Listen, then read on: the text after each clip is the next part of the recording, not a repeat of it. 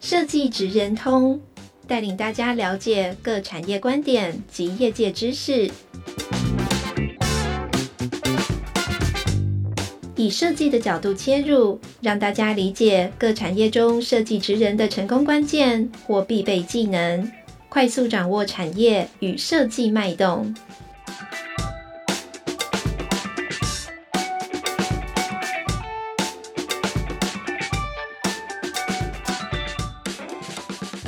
各位听众朋友，大家好，欢迎来到设计指人通 Podcast 频道。我是台湾设计研究院产业前瞻组的 Vivian。今天我们很荣幸可以邀请到挑品国际的创办人，呃，张营运总监 Jin 来跟我们分享他的这个品牌的创作之路。那呃，其实他的品牌。现在大家应该会越来越熟悉哈，因为呃，他也呃获得了我们在去年二零二二经典设计奖年度最佳设计奖跟年度特别奖的这个荣耀。那其实这是一个呃很难得的这个双冠王的这个呃呃经历哈。那呃，他从过去从时尚总编辑跳到了这个呃呼应未来永续。未来呃美好的生活的这个完全不同的领域里面啊，是一个用什么样的心情，那来推出这个贝壳循环洗衣精哈，然后进而呃从这个时装走入到这个新的这个呃呃永续的这个蓝图哈。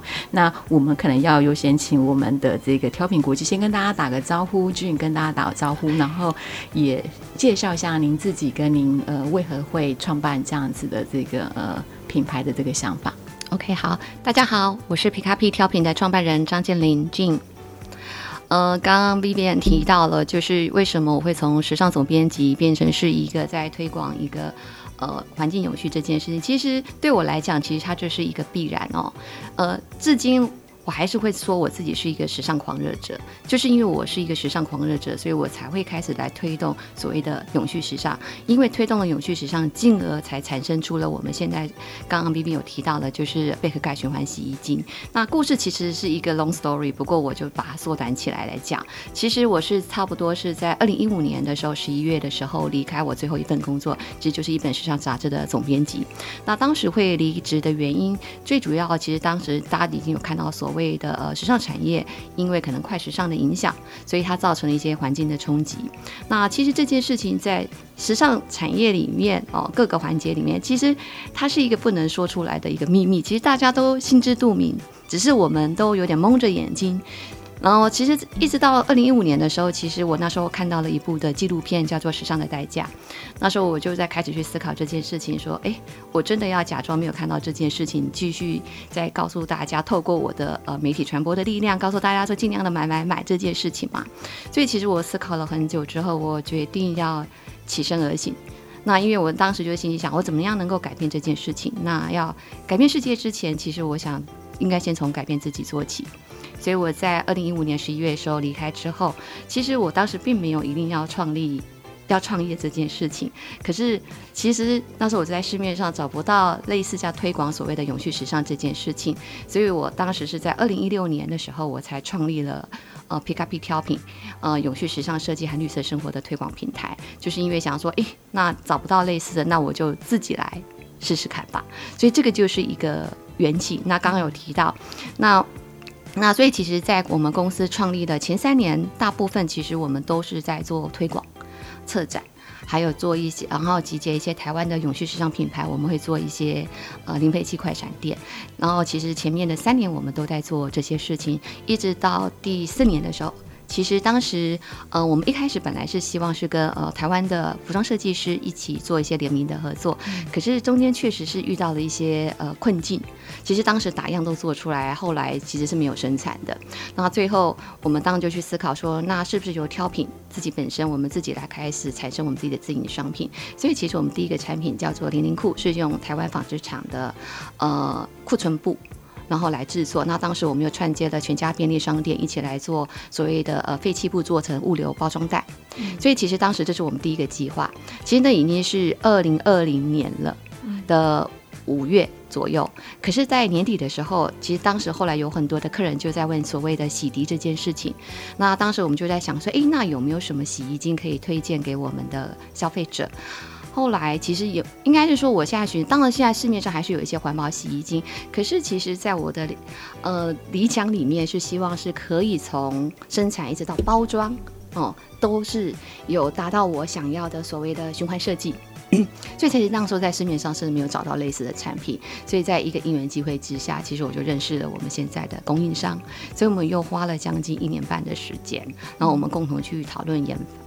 讨论出来说我们要怎么样生产这个产品，所以一直到去年五月，我们才生产的第一批的贝壳盖循环洗衣精。所以从生产零零裤就是女性内裤，一直到洗衣精，其实这个都是看起来似乎是偶然，可是其实你会觉得这好像是一个很铺陈的一个道路，就一路往下走，这样子，嗯，很不简单，因为等于说。我觉得这跟你个人特质也有关，对不对？因为当你遇到了，就是呃，比如说你刚刚分享到，你本来希望跟不同的设计跨界的时尚设计师合作，那或者是跟工厂合作，那呃，这中间最大就是让你觉得最挫折，然后你重新再决定要自己投入的这个起心动念呢、会是什么？嗯，应该说最早的时候，其实就是呃。我想，我创立这个平台是有我自己的一个理念，就是最主要，其实就是你不管做什么事情，其实都是环境这件事情，环境有序应该是放在我的前提情况之下。所以就我比较好奇，你是哪一年开始接触到永续的议题？其实还蛮早的耶，差不多在我想想看哦，其实是二零一三、二零一二。二零三二年应该是有个契机，让你觉得这件事情你必须要来投入跟想、嗯。好，应该这么说。其实我在十年前的时候，我跟我先生我们在山上买了一块土地。嗯、其实我们现在都是假日农夫，嗯、所以其实我觉得也可能跟我们在。呃，开始成为假日农夫之后，你看到了很多的一些环境问题。对，因为实际上你大家都以为说在乡村 suppose 应该是比较干净，可是其实 并不是。其实你会看到很多的农业废弃物，或者是一些环境污染，或者是空污。其实，在乡下地方是还蛮多的。嗯、对，所以其实当时我看到了这些状况，说，哎，其实这整个的美好的这个，跟我脑海里面想象的是。完全不一样，不一样的对，然后还包含了，比如说我们在种菜的过程当中，我们怎样不撒药，然后你会发现到，就是在乡村，因为你知道乡村什么东西最多，就是土地最多，杂草最多，对，那所以其实大部分都是呃弄除草剂，所以其实之前我们的土地其实。整个路边全部都是除草剂，草都枯了。那是因为那是最简便的方式。可是其实当时我们就发现到说，哎，这个好像跟我们想象的不一样。所以那个时候我也开始去关注一些环境到底发生了什么事情，就是人类到底是怎么样去去。就对于大自然的态度是什么？就是我们突然我我有发现到，就是大家很就会变成是好像很多人都是说一套做一套，嗯、可实际上你真的到呃现场去看的时候，其实跟你想象的是完全不一样。对，对那这个是我自己私生活的一个部分，我开始去接触之后，那当然在就是开始我自己的工作嘛，就是我刚刚有提及，其实我之前是一本时尚杂志的总编辑，其实我看到都是光鲜亮丽的那一面。然后我也出国看秀，也穿得很漂亮。现在很多朋友看到我都说，你跟以前差好多。那我可能想问一个，就可能观听众朋友都想知道，你现在的衣橱哦，我的衣橱还是我以前的衣服，嗯、因为我以前。买衣服是真的蛮多，因为我跟我的工作有关系，所以我其实确实是每一年我都必须穿一些新品。只是说我的新品，呃，确实因为呃职业的关系，所以我我其实是有一些管道可以买到比较低价，可是还是属于质质感比较优的一些产品。只是确实它在一般的人可能会觉得有点高调，我们自己这个产业是觉得很低调。我都跟我朋友讲说，在我的产业里面，我是算很。低调的，可是我只要一出去，我如果穿我以前衣服，每个人都会说你好高调。像我女儿都会觉得我时尚的代表。对对，因为我说那我说因为是产业别的关系，场合不同。对对对，我现在我家里我还是都买了这些衣服，只是比较少穿着，因为我怕吓到大家。大家就想，哎，每个人每个人都在想说，哎，俊你出来走走。你要上舞台，要走秀嘛。可是其实那就是我过去在做时尚编辑的时候的一个日常，那是我们的日常穿着。所以你现在常看到我都是穿的很朴素，对不对？都呃跟我们设计师一样，都习惯一身黑。对对。可是其实我我的衣柜里面有一半的衣服都是属于可能设计细节比较鲜明的。对，我我觉得其实这是一个很好，嗯、其实应该说它不应该会是冲突的事情。嗯，就是我们在常常在提，就是其实时尚永续也可以很时尚。对，那呃，你如何要让你我们的这一个，就是我们讲说我的生活，它不会背离太多，它才有应该不会背离过往我们的呃模式太多，才。有可能让更多人去拥抱它。对，那可能还有一块就是我们在呃呃，比如说我们因为都是女生，嗯哼，那呃有时候一定会需要一些比较亮丽或是比较呃它的这个织法是比较特殊的，嗯哼，可是它在洗涤上它一定会遇到一些问题。对，那呃过往的呃具有化学的这个洗洁剂，它可能或多或少都会破坏纤维或者造成它色泽的变化。嗯哼，那呃关于这一块。是不是也是你呃当初一开始从就是设计的构构念呃希望推出一个能够让衣服使用的更久，或者是说呃它可以呃创造或回归到呃更自然的这个我们讲说这些洗洁水它不会破坏就是呃环境的污染嗯之类的。对，其实，在整个研发的过程里面，呃，应该这么说，其实毕竟我们其实我们自己也看过，其实最。你知道洗剂里面最环保的其实是皂，嗯，它的应该说它的添加物是最少。可是因为我们当时就在做评估这件事情，那皂这件事情其实虽然它最环保，可是它的使用率偏低的原因是因为它不太方便。因为大部分的人其实，尤其是一般我们之前有做过一些试调哦，其实在家里洗衣服的大部分还是。女性的角色比较多一点点，那而且以我们都会区来讲，大部分都是职业妇女，所以你要用皂来洗衣服这件事，这等于你是要用手洗，嗯，所以我觉得是有其困难的。所以你我们当时就心里想，在思考说，我怎么样可以让它的影响力增加？那影响力增加的情况之下，你就必须先去了解消费者的。使用需求是什么？所以我们就发现到，哎、其实应该说香皂其实是最好的一个，就是洗衣皂是最好的。可是它因为它太不方便了，所以我们后来就选择要使用洗衣机，因为这是目前来讲多数人比较习惯使用。所以因为我们等于说，毕竟我们是一个新产品，所以我们后来就去思考说，我们可能先不要去挑战消费者的。使用习惯，嗯，因为我们毕竟是希望是说，透过这样的产品可以影响更多人来使用它，所以其实那您刚刚有提到就是所谓的天然成分，嗯，应该说以洗衣精来讲，它确实我们是植物基底，就等于说我们是从植物基底去萃取出来一些成分，可是它毕竟它成为洗衣精之后，其实它是化合物，所以其实这件事情我都会一直跟很多人讲，说我我不能说我是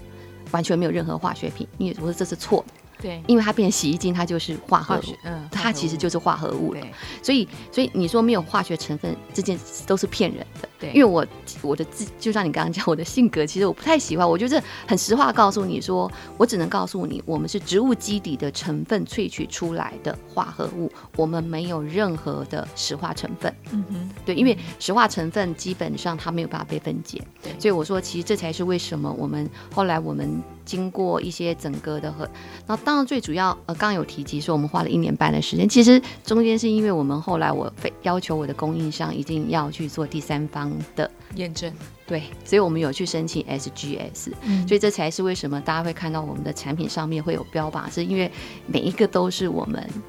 去做了验证，就是确保。嗯、那尤其是当时我就跟我，呃，其实那时候我的定的标准是说，我要可以拿到环保署的那个 环保标章作为标准。可是，所以当时我的供应商就会说我太严苛了。我我当时就跟他讲说，嗯，如果我不这么要求，我跟市面上的洗衣精有什么差别？就不需要我再来投入做这件事情，对不对？所以其实当时我就非常的严谨的说，我不添加任何的成分。所以其实那当时贝壳盖这个东西，很多人都会问说贝壳盖加的意义是何在？其实贝壳盖是杀菌剂，一般的洗衣精是靠什么来杀菌？你知道吗？防腐剂。嗯。是放加防腐剂，因为防腐剂它就是抑菌细菌滋生嘛。那我们当时就在思考说，哎，我怎么样可以不添加这些成分，就是对可能对环境不好、对人体不好的。所以我们当时就发现，哎，贝壳钙是一个很好的一个天然的杀菌剂，它就可以取代了防腐剂。嗯嗯，我本来以为是你自己本来也喜欢吃那个黄金蟹，所以不是。的确，过去比较少人会呃特别注意到哦，原来这个呃黄金藓它磨成粉之后，它的成分具有这个呃抑菌的功能，或者是杀菌的功能。其实应该说像，像呃，因为其实整个台湾，其实你也知道，那什么布袋那边都有一些藓壳。其实那个藓壳一直应该说，因为它本来就会有大量的废弃嘛，包含我们是回收花莲立川渔场的黄金藓壳，其实。一直都有所谓的应用，那很多人呃，之前我有看过，其实我后来看了很多的文献。那这个应用呢，有些他们是拿来当做建筑物的涂料，因为就像有点像那个，他们就是涂在墙上，它就可以治菌。嗯，对，所以其实只是说它变成是比较呃更进一步的应用，在台湾是比较少。那其实将呃贝壳盖变成是洗衣精的成分之一，之前我看到其实日本。日本也有，也有对，日本也有相关的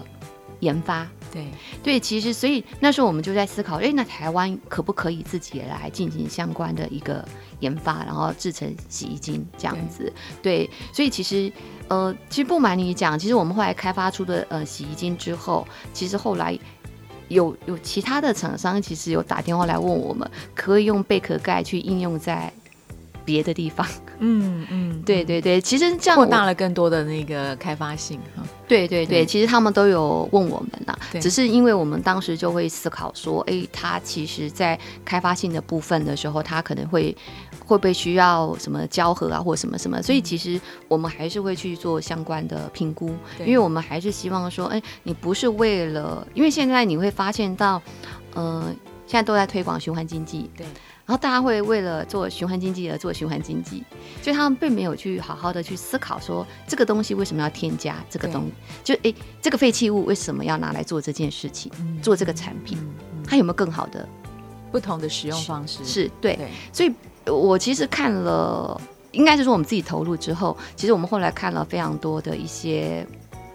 所谓的废弃物拿来变成是其他的用途，大家都叫做升级再造。可是像我自己就会在看，其实我我当时就在思考说，升级再造如果真的要找做循环设计，升级再造应该是不断的循环。可是其实有很多的升级再造只能做一次性，它回不来。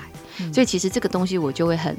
犹豫。所以刚回到来讲，所以刚刚是有人就就是之前也有别的呃。品牌商来找我们，说可不可以共同研发跟贝壳盖有关的？希望是找我们来合作，一起共同来去思考。那其实我都会问说，哎，你们想要开发什么样的商品？然后我就说，以目前的现阶段，这个东西只能做一次性循环，它回不来。除非说今天有工厂愿意来帮我们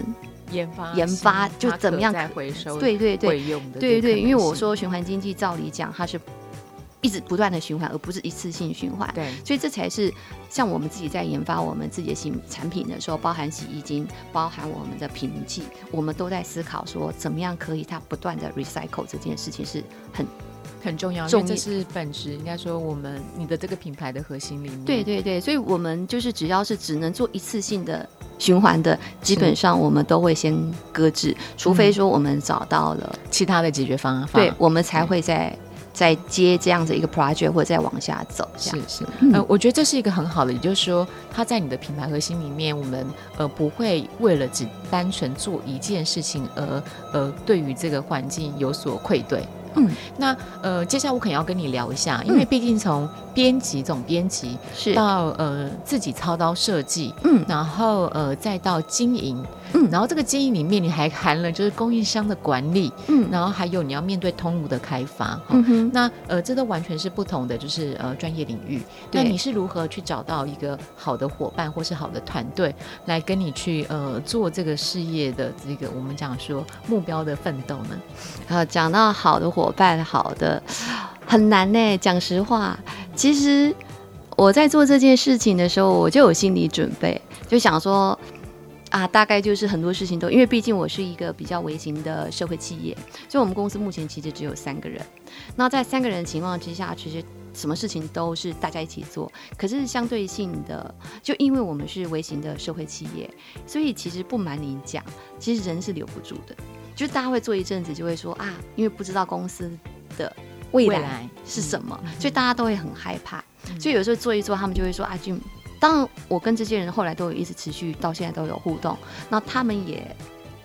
都是在这个领域里面一直持续在做相关的事情啊，所以其实这个我都可以理解，所以就会导致其实不瞒你说，就变成是任何的一个，比如说我们对外的。我永远都会在里面，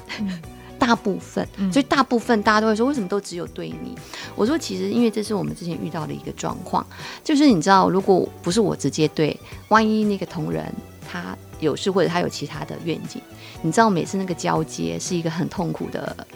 过程，对，所以说就会变成导致其实我。我只能，所以你们会看到有很多的群组都是我出来，我出来的原因。可是还是有同仁其实会帮忙，可是他就会比较是很多的事情都还是以我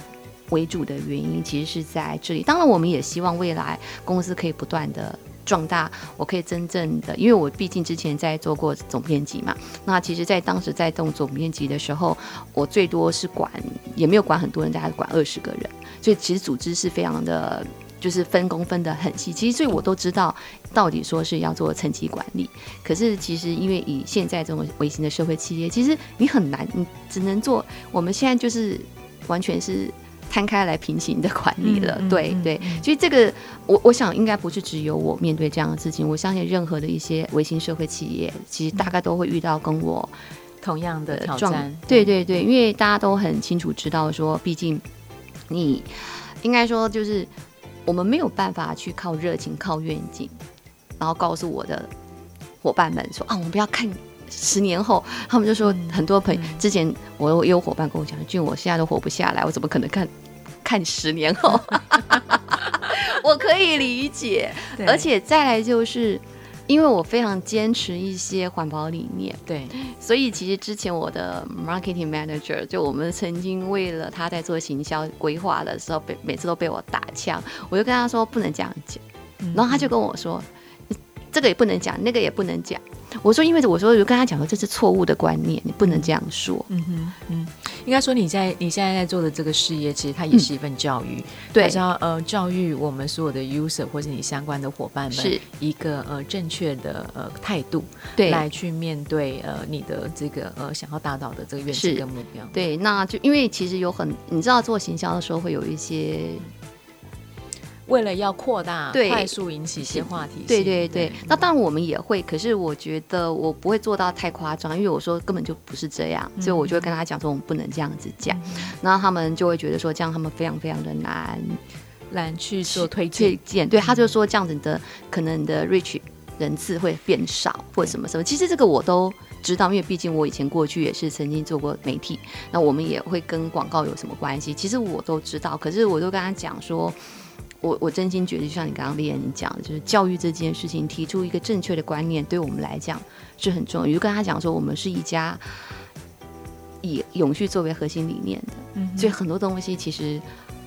我们必须要做一些把关。嗯，对，我们可以做一些呃，也还是可以做一些行销，做一些呃修饰的形容词。嗯，可是它必须是在一个很正确的基础底下来，然后来发布这个讯息，而不是让消费者听了。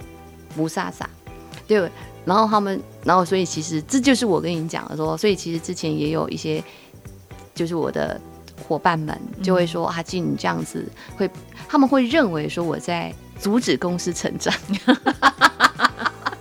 我想一开始所有的品牌哈，呃，在发展的过程的这条道路上，其实都不是那么呃顺遂，嗯，因为它一定有一些理念是必须要。跳脱现在大家的认知，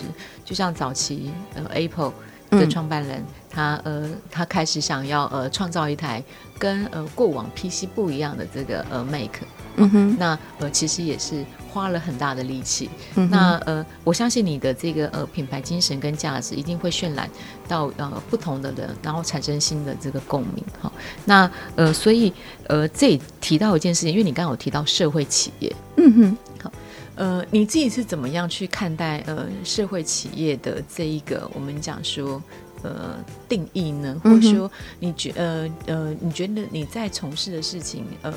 永续循环跟社会它的关联性，跟对于未来你要呃去拓展的这个呃品牌的这个呃价值，嗯哼，你会怎么样去看待？应该是说，一开始我在创立皮卡皮挑品这个平台的时候，我们本来就是把环境永续纳入我们的前提，所以我们今天不管做任何的事情，哦，它都会是我的一个指标，就是诶，这件事情对环境是不是真的有帮助？我会不会因为做了这件事情而违背了我们当初公司设立的一个理念？嗯，那所谓的社会企业，其实是讲说是对于，其实那当然社会这件，其实永续其实最主要就是什么经济呀、环境、社会嘛。那社会其实就在讲说哦，跟人有关系，跟整体的一个呃，我们呃在市场上面或者什么各方面。那除此之外，其实当然很多人呢、啊、都会误解。大家都认为社会企业就是跟非营利组织一样，我哦不是哦，很多人都很辛苦。对，其实 要去募招募一些对对对新的。我们是社会企业，可是我们不是非营利组织，所以我们至今为止我们从来没有，因为我们要做任何对环境、对社会有贡献的事情而去跟大家募款。嗯，哦。就是说，哎，我要做善事，请你给我钱。嗯，那我觉得这是非营利组织在做的事情。对，因为它不能有任何的营收。那我觉得所谓的社会企业，它还是一个企业。那企业成立的目的是什么？就是第一个一定要赚钱。嗯，对。所以对我来讲，社会企业既然要赚钱这件事，它只是在它赚钱的方式是比较有点。道德的 哦，我们所谓的就会讲道德这件事情。那所谓的道德有各方面嘛？那只是说我们对于我挑品来讲，我自己定的道德标准比较高一些一些，可能比一般的企业再高一点点。比如说，就是我对于诶整个产品它对于环境的影响在哪里？然后还有，哎，那我们在做的一些事情，它对社会所谓的社会贡献，就是比如说做于弱势。所以其实你知道，我们之前公司前三我们在做推广的时候，其实我们会跟一些公益组织合作。嗯、所以其实那时候我们也有跟呃绿色和平，我们有去做相关的推广。我们也跟一些呃呃所谓的就是非盈利组织，其实我们都有做这些事情。所以这这对我们来讲，我们就会呃，即使是到现在，其实我们虽然做的很辛苦，其实很多。一些学校或者什么一些单位，其实都会来跟我们募款。你知道，我每次在跟我想说，哎、欸，大家是不是以为我们公司很大？我们其实只是一个微型社会，怎么大家都来跟我募款？就代表很做的很成功了。对，对我，而且我们尤其是去年得奖之后，募款的我们收到的信件更多了，每个都来跟我要要钱。所以，哎、欸，飘婷，你们可不可以来捐钱？当然，呃，来请我们捐钱都是一些呃非营利组织啦，对，所以其实那当然这也是我自己在成立所谓的社会企业的时候，我们为就是这种微型社会企业，这是我自己的。所以你知道，当时我们我们之前的新品，我们都会去做集资计划。你知道，我就会看到很多一些集资计划，它会有一个叫做。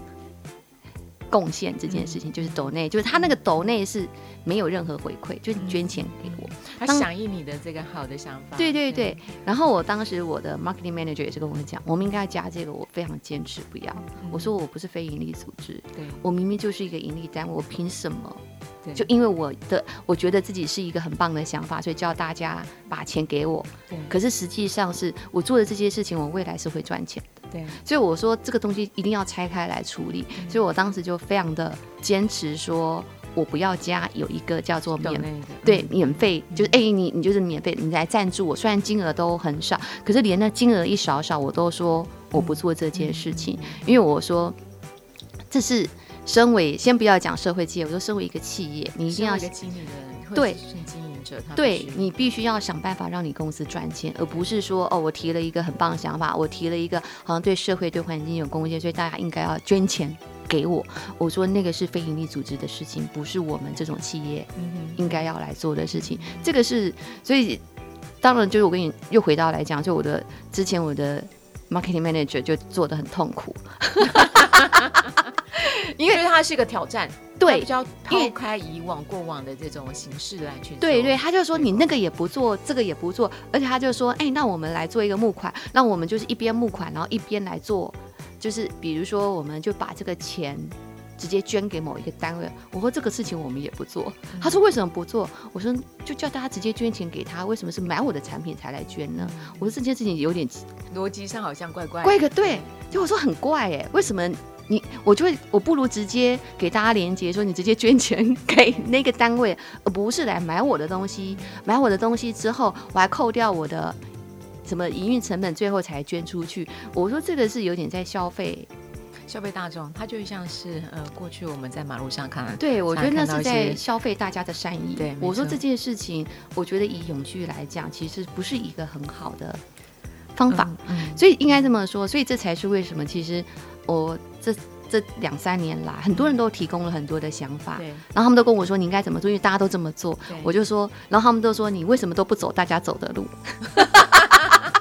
对，很多人就会说你走的好辛苦，大家都这么做，你就不做。然后我说，因为我就觉得这是不正确的嘛。我觉得那就是在消费大家的善意。我觉得消费善意这件事情，它不是一个长远，因为大家最后会觉得，哎，这个善意会被消耗掉。所以我我不想要做这件事情，因为我看的是可能是十年、二十年以后，呃，挑品它可以走到什么阶段，还有就是大家对于这个品牌的印象，印象对，或者是。大家并不要因为我们过度的去消耗这些所谓的善意，让大家对于很多的像我们这样的企业，嗯，感到后面可能会有一些负担，或者对对，或者是大家会觉得说啊，你们都是来骗钱的什么的，所以其实这才是为什么我们在做一些政策策略的时候，其实嗯、呃，我是不做的。OK，好，嗯，那最后我想说，呃。因为您也想请您最后最后给一些年轻人一些建议哈，嗯，呃，因为过往我们可能是在我们的职涯的过程当中，我们发现了一些呃生命中不同的就是呃启发或者是感受，对，对，所以呃创造了就是呃你现在要走的这条路。那当然对于呃应该说现在还在学或者是他即将毕业的这些呃年轻的设计师而言，呃，他们可能也想要就是呃努力的。跟永续，或是为这个地球贡献一份心力，那你会给他们什么样的建议？那当然，因为如果是学设计的话，呃，就看学校有没有相关的课程。那刚刚有提到我是在推广永续时尚，那我自己本身在呃实践大学服装设计研究所，其实是有开立呃永续时尚商业模式创新课程。其实差不多在五年前开课的时候。其实很多的学生来上课的时候，他们都听不懂我在讲什么。后来我也去询问了很多，我发现到有好多的设计学院其实是没有在教相关，只有建筑，建筑因为有设计，对，建筑比较多，可是其他的设计基本上。